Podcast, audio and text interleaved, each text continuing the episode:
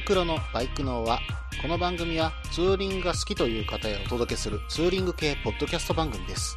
私のみならず、皆さんのおすすめスポットやグルメ、イベントなどを紹介、共有ができればと思っております。どうぞ皆さんよろしくお願いいたします。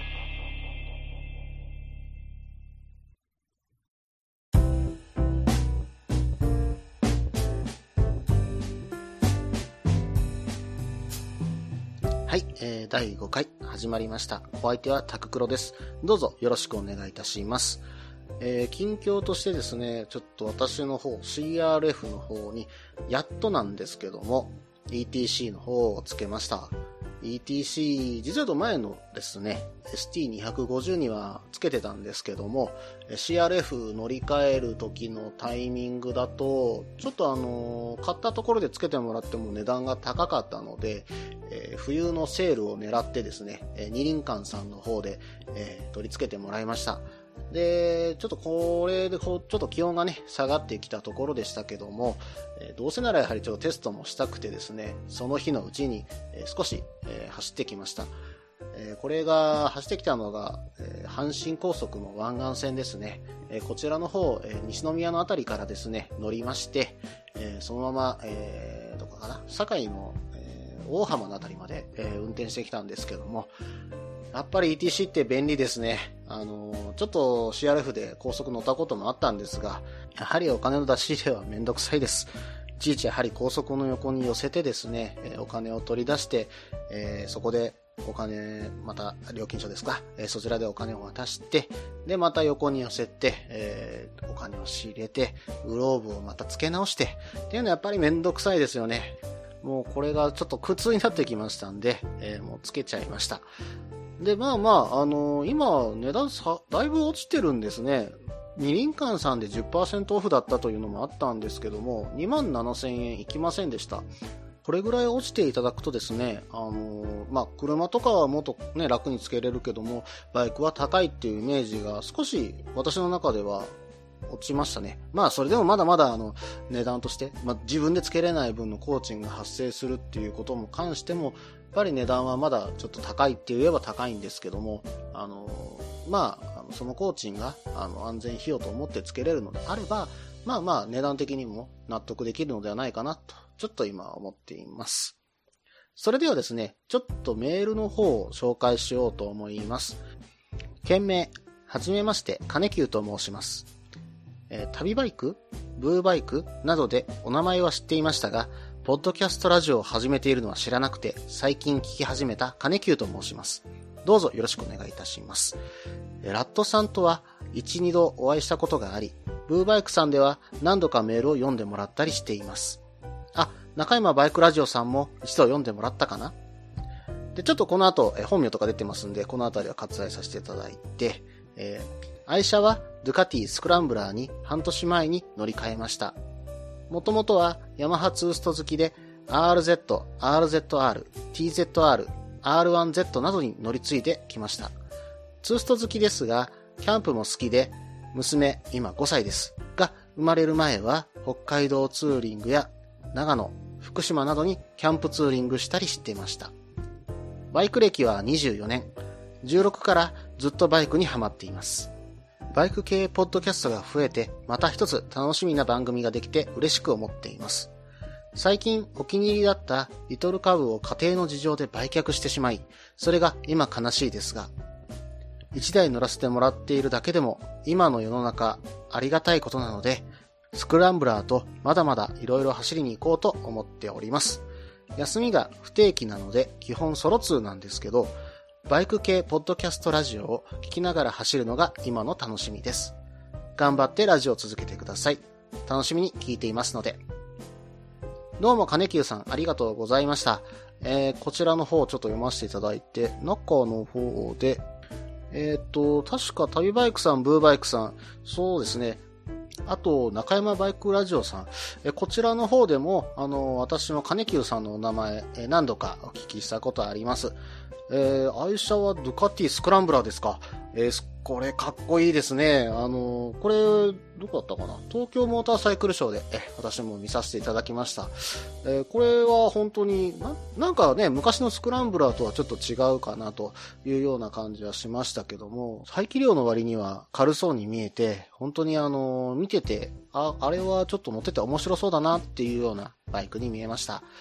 えそれと、もともとはヤマハのツースト付きというふうに書かれていますが、あ、ちなみにですね、私 R1Z とさっき読んじゃいましたけども、これ確か正式名 R1Z でしたよね。すいません、ちょっとあの、そういうふうに読んじゃいました。えっ、ー、と、RZ と RZR はちょっと私も乗ったことないんですが、TZR と R1Z、あ、ごめんなさい、R1Z ですね。えー、こちらの方はまたがらせてもらったことはあります。で私もあの大学の時にですね、最終の、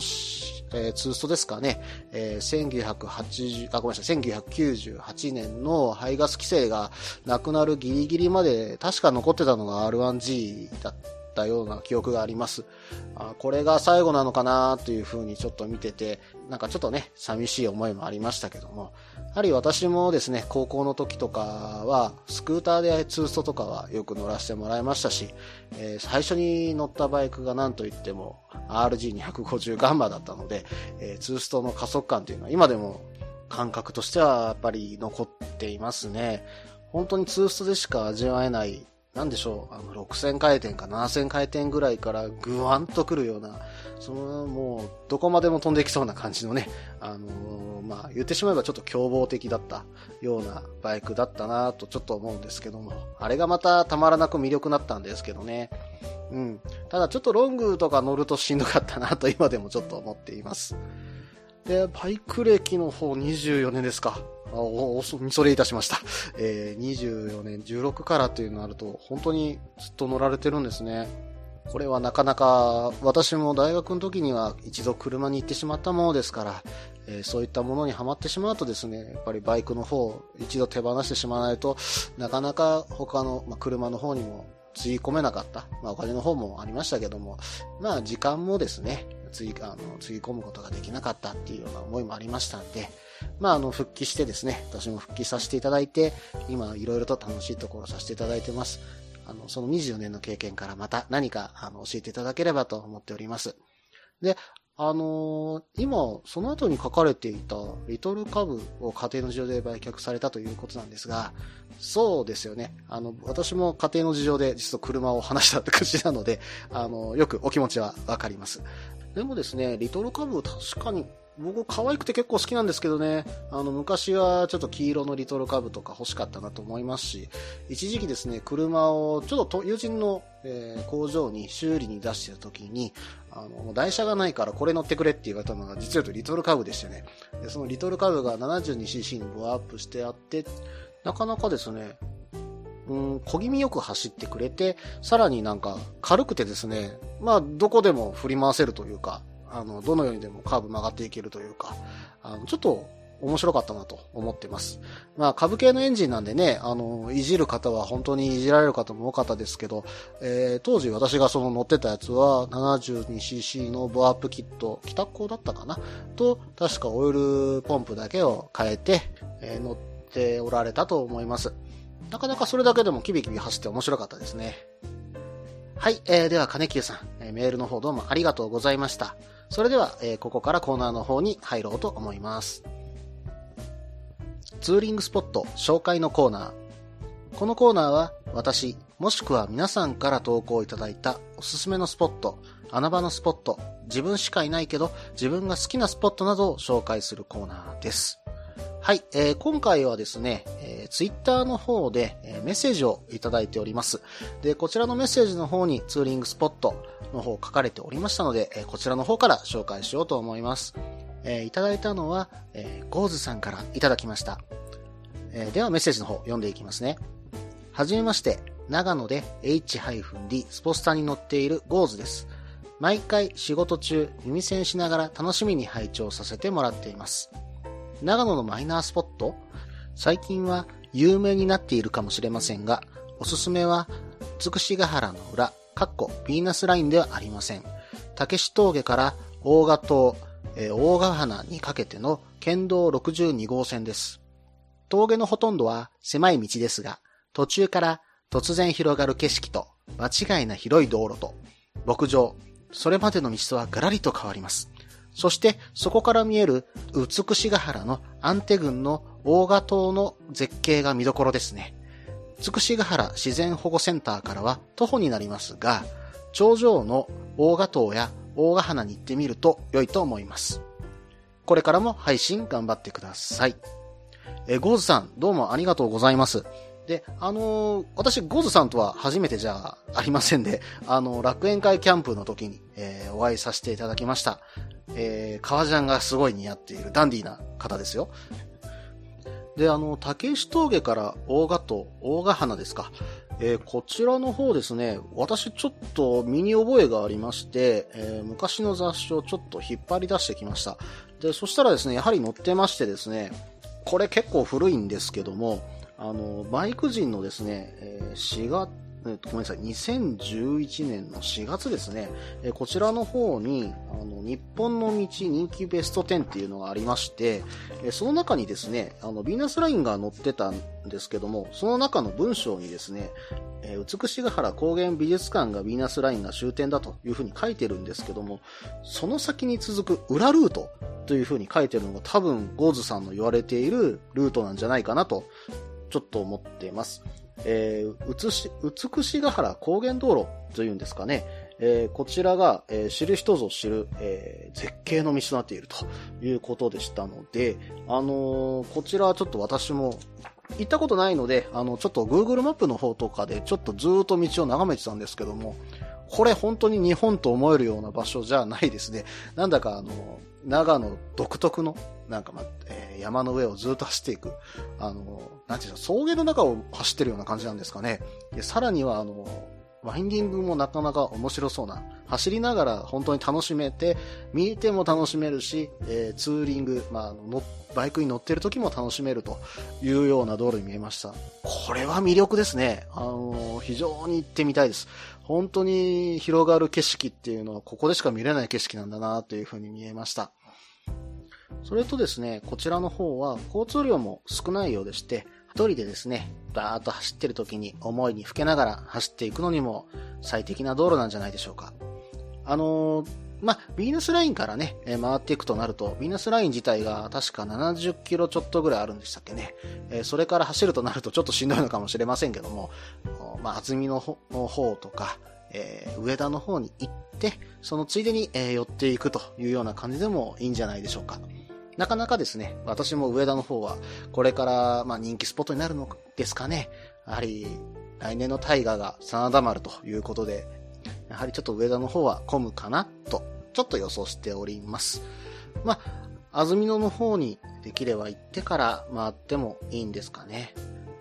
さて、もう12月も入りましたし、えー、ビーナスラインの方は、えー、12月上旬から、えー、4月下旬まで、冬季閉鎖なので、えー、この時期、この放送してしまって大変申し訳ないんですけども、来年の楽しみということで撮っておいてください。えー、以上、ツーリングスポット紹介のコーナーでした。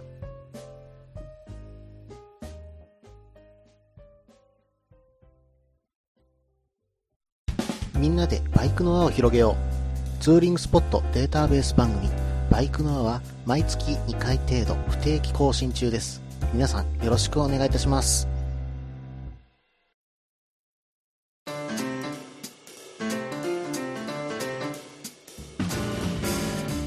それではここから後半です。後半は、えー、旅先グルメのコーナーということで、えー、このコーナーでは私もしくは皆さんから投稿いただいた美味しいお店、名物を紹介するコーナーです。ではですね、え、実を言うと、先ほど紹介したゴーズさんから、先ほど紹介させていただいた、え、メッセージとは別にですね、え、2通、え、私が催促したような形になってしまったんですけども、え別に2通いただいておりまして、こちらの方が、え旅先グルメということで、え紹介できたらなと思っております。ではちょっと読んでいきますね。安曇野に卵の駅がありますよ。ここでは卵かけご飯や親子丼など食べられます。諏訪にも名取さんちの卵屋工房があり、ここでも食事ができます。ここのシュークリームは美味しいですね。塩尻から岡谷の塩尻峠にある東山食堂。ここは焼肉がうまいのですが、実はラーメンが隠れた人気です。昔ながらのラーメンですが、行けば必ず食べていますね。えー、上田あたりだと、えー、これ、かけ湯温泉って読むんですかね。えー、それと、えー、別所温泉。近くには、徳倉、えー、上山、上山田かなえー、徳倉上山田温泉。過去地元です。があります。えー、と、その後にですね、えー、もう一つ、えー、追加ということでいただいております。えー、追加ですが、えー、上田市は追いだれ焼き鳥を知っています。地元のおすすめ食事は、えー、上田市の隣、榊にある、えー、花州園八重のおしぼりうどんですね。この地域にはネズミ大根という辛味大根があって、それをすりおろし、味噌を混ぜて食べるうどんがあります。次に白樺湖の下にある利休庵。ここの蕎麦と天ぷらですね。円柱の天ぷらです。ここはいつも混み合っています。あとはメジャーなところで、メジャーって言っちゃいましたね。メジャー、メジャーですね。メジャーなところで、えー、ビーナスライン美しが原ですよね。えー、日本一標高の高い道の駅がありますね。えー、ざっとこんな感じですかね。では、収録頑張ってください。えー、ゴーズさん、すいません。あの、ありがとうございました。えー、本当に催促したような形になって申し訳なかったです。えー、ではですね、ちょっとあの、一つ一つ、えー、見ていこうかなと思うんですけども、えー、安曇野にある、まず、卵の駅ですね。えー、ここで卵かけご飯と、親子丼が食べれるということなんですが、えー、ちょっとここびっくりしましたね。えー、調べてみて分かったんですけども、え、卵かけご飯がですね、350円なんです。なんですけど、まあこの値段だけなら普通なんですが、なんと何杯でも食べ放題です。あの、シャンスリーの卵が置いてあって、さらにトッピングが用意されています。で、あのー、どうも卵もた、えー、ご飯も、えー、何杯でも食べ放題というようなものがあります。えちょっとびっくりですね。あのこれは、なかなか350円どこまで食べれるか、まあまあ、あの、私もそこまで食べれるわけじゃないので、え試せる方は一度試してみてほしいなと思います。それと、あの、親子丼の方なんですけども、こちらも500円で販売されているようです。で、ただしですね、これ11時から14時の限定なので、お時間にはお気をつけて、あの、行ってみてください。えそれとですね、えこちらの方、スイーツの方も、え販売されているようです。すいません、ちょっとあの、調べてみてたんですが、スイーツの方が何を販売されているのか、私の方で調べきれませんでしたので、えそちらの方は、え行ってみてご確認ください。では、え、次を見ていきますね。え、次はスワーですね。えー、スワーの、えー、ナトリ産地の卵屋工房というところですね。えこちらの方のホームページを見て分かったんですが、これは美味しそうなシュークリームですね。えー、シュークリームは、えー、焼きたてのシューに、え、ご注文をいただいてから、えシューをえごめんなさい、クリームを詰めているというふうに書かれています。なんか見た感じはサクサクっぽいかな？で、クリームもたっぷり入っててですね、非常に美味しそうに見えます。え実はと私と私の嫁はですね、あの、シュークリームは結構目がない方でして、えー、散々食べてます。あの、シュークリーム、私北海道でも食べましたしね、あの、皆さんあの、バイク乗りの方はソフトクリームが多いと思うんですけども、意外とシュークリーム目当てて行ったりもします。はい。えー、で、あとこちらの方のメニューなんですけども、見てみるとオムライスが少し人気なのかなという風に見えました。で、こちらの方のオムライスは、うん、どうもソースはですね、えー、チキンのトマト煮と、えー、魚介の時のクリーム、魚介とキノコのクリームソース、えー、のオムライスになっているようです。見た目は非常にゴージャスに見えますよ。これちょっと食べてみたいなと思いました。えー、では、えー、次ですけれども、えー、次は、えー、塩尻岡谷の、えー、塩尻峠にある東山食堂さんですかね。えー、焼肉がうまいというふうに書かれていますが、ラーメンが人気？うん、どうも調べてみるとですね、あのー、焼肉の方も、えー、オリジナルの、えー、タレでいただけるというような焼肉で結構人気はあるそうなんです。で、その焼肉の締め、締めでラーメンっていうのがなかなかびっくりしたんですけども、えその締めのラーメンが美味しいということみたいなんです。で、このバラのチャーシューが乗っててですね、いかにもあの、なんていうんですかね、昔ながらの、えー、醤油ラーメンみたいに見えるんですが、見えるんですが、これ鶏ガラベースで、ちょっとしっかりした味付けの割に後で食べても、なんていうんですかね、さっぱりしてるという風に、えー、結構コメントの方も書かれておりました。なかなかさっぱりのラーメンが好きな方にはいいんじゃないでしょうか。チャーシューもですね、えー、見る限り非常に美味しそうなチャーシューですね。なんかよく煮込まれたような、えー、そうですね。これは本当に染みてる、味が染みてるチャーシューっぽく見えますね。これは食べてみたいです。あの、見てるだけでよだれが出てくるラーメンっていうんでしょうか。本当に、あの、美味しそうに見える写真をいっぱいあの、ネットの方で出てきました。えーと、この後にちょっと温泉のことを書かれてたんですけども、えー、温泉に関してはすいません。ちょっと飛ばさせていただきます。えー、その次に書かれていたグルメの方から紹介させていただこうと思います。次に書かれていたのは、上田市の追いだれ焼き鳥ですね。えー、どうも、追いだれ焼き鳥というのは、新種の上田地方だけで食べられている食べ方だそうです。え私、実を言うと焼き鳥はですね、目がなくてですね、焼き鳥とビール。これがもう最高の組み合わせでどうしても 食べたくなってしまうんで、あの、追いだれ焼き鳥は何ぞやということで調べてみたんですけども、えどうも、え焼き鳥にですね、ニンニクの醤油だれをかけて、え食べるどうも B 級グルメって言ったらいいんですかね。あの、居酒屋の料理みたいな感じに、え見受けられます。これは美味しそうですね。で、あのー、このニンニクの醤油だれが入ったコップがですね、えー、テーブルに置いてあって、そこに焼き鳥を直接入れて、えー、食べると。あの、どうも串カツと同じ食べ方ですよね。で、二度漬けも禁止だそうです。で、それにつけ、ドブッとつけて、それを、えー、その焼き鳥を食べると。これ、ニンニクの醤油だれってたまらないんじゃないですか？これはビールが進むでしょうね。で、ある程度ちょっとさっぱりきたければつけなければいいんですしね。うん。このでもタレ、ニンニクの醤油だれとなってくると、ちょっと日本酒でも行ってもいいかもしれませんね。ちなみにですね、えー、上田地域に、60軒ほどの、え、焼き鳥店があって、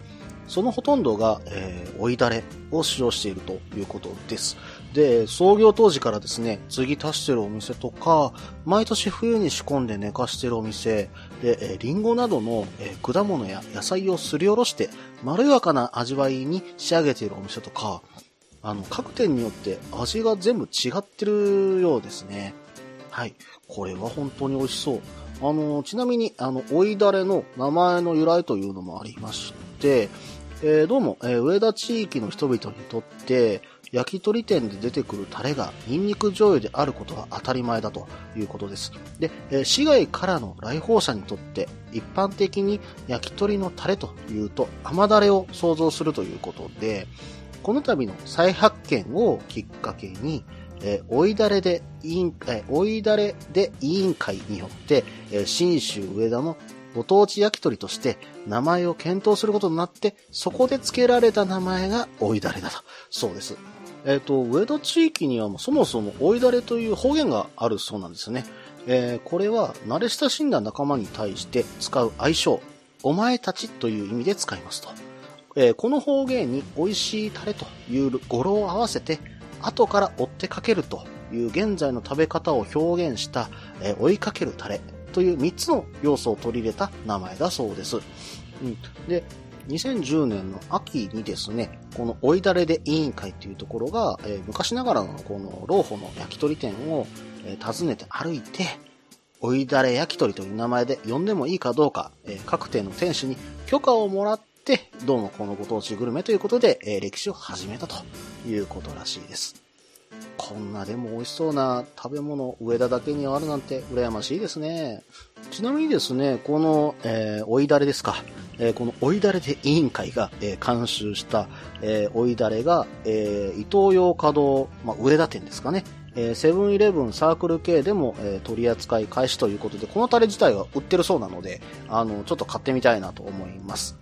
それではですね、えー、次の紹介場所は、えー、っと、歌集園八重の、えー、おしぼりうどんですね、えー、この地域にあるネズミ大根という辛味大根があるっていうことで、えー、それをすりおろして味噌を混ぜて食べるうどんと書かれてますよね。ちょっと調べてみたところですね、このネズミ大根というのが、えっ、と、ものすごい激辛っぽいですね。で、それをですね、えー、味噌を混ぜて、えー、甘さで調整するのかな？うん。味噌を混ぜて調整しながら食べるスタイルで、それをつけ麺式で食べていく感じだそうです。これは多分、大根の辛さと、えー、味噌の甘さを混ざり合って、とんでもなく美味しくなってるように私は思いました。えー、ちょっと食べてみたいなと思います。で、これを調べてる時にですね、ちょっと面白いものを一つ見つけたんです。えー、どうもこの使っているですね、ネズミ大根を使った焼酎があるみたいなんですね。うん。で、この焼酎の名前が大辛ネズミと言います。で、この大辛ネズミですね、えどうも、えー、カシダルで寝かされた、あの、琥珀用の焼酎みたいなんですね。うん。で、これ、大根の焼酎って私飲んだことないんですけど、一度飲んでみたいなとちょっと思っています。まあ、あの、どこかで取り寄せれればかなうん。まあ、できれば一定飲みたいですけどね。えー、では、えー、もう一箇所ですね。えー、白川湖の下にある利休庵さん。えー、ここの蕎麦と天ぷらで、円柱の天ぷらと書かれてるんで、ちょっと気になったんで調べてみました。で、あの、円柱の天ぷらというとですね、えー、有名なところとなると、やはり沼津の丸天さんのやっぱり、えー、天ぷら、かき揚げが有名かなと思うんですが、えー、写真をね、あの、今回ちょっと見たところですね、えー、利休庵さんの、え、円柱型の、え、天ぷらですか、え、こちら見ると、もうちょっと沼津のもう、えー、マルテンさんのよりふわふわした感じかな。あんまりそこまでギュッと押し込んでるような感じの、えー、天ぷらには見受けられませんでした。ただ、えー、巨大です。えー、これは私も一人で食べきれる自信はありません。えー、正直蕎麦だけ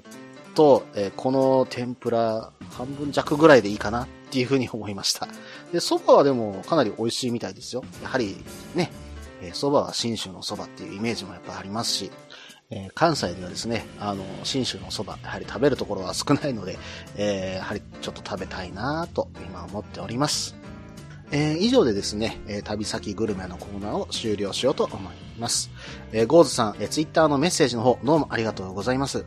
えー、これからもですね、えー、いろんなところのスポットの情報、グルメの情報え、イベントの情報、ぜひぜひお送りください。できる限り紹介いたしますので、よろしくお願いいたします。えー、それではですね、エンディングとして少しお話しさせていただこうと思います。えっ、ー、とですね、この番組も立ち上げて5第5回ですかね、えー、なりました。えー、本当に皆さんからですね、えー、メールの方いただきまして、本当にありがとうございます。えー、ランキングもですね、えー、全体のランキングで100位ぐらいかな、うん、100位から150位ぐらいのあたりを、えー、結構うろうろしてると。えー、正直、えー、このランキングの位置にはびっくりしております。えー、まあ、本当に皆さんのご支援ありましてのことですので、本当にありがとうございますと、お伝えしたいと思っています。で、この番組、え11月30日ぐらいに第1回を上げさせていただいて、や今年始めさせていただいたんですが、えー、構想としてはですね、えー、その前ぐらいかな、半年ぐらい前ぐらいから、えー、実を言うと構想はしてたんですが、えなかなか勇気を持って放送するということができなかった、え年末までずれ込んでしまったというとこでした。で、あの、今回もですね、ゴーズさんから、えメッセージの方をいただきまして、え読ませていただくと、えたくさん知らない場所が出てきました。で本当に美味しそうな場所も出てきましたし、まあ、調べてお酒まで出てきましたけどね、えこんなお酒も飲んでみたいとかいうところが出てきて、で、景色は絶景のところですよね。こんな行ってみたいところ、いっぱい出てくるんでしょうね。どんどんどんどん、えこういったものを積み重ねて、え来年も頑張っていこうと思っています。この番組では皆さんからのメールを募集しています。ツーリングスポット紹介のコーナーでは、おすすめのスポット、穴場のスポット、自分しかいないけど自分が好きなスポット、自分じゃいけないけど良さそうなスポットを教えてください。また、旅先グルメのコーナー、イベント紹介のコーナー、温かいお便りも待っています。できる限りご紹介させていただきます。メールはブログの方にメールフォームを設置しています。もしくはツイッターで直接メッセージいただいても構いません。ツイッターはタククロで検索していただければ CRF の画像でわかるかと思います。ではお便りお待ちしております。と同時に、えー、第5回、えー、放送終了となります。えー、今年度の放送はこの放送にて終了となります。では皆さん、良いお年をお迎えください。最後まで聞いていただいてどうもありがとうございました。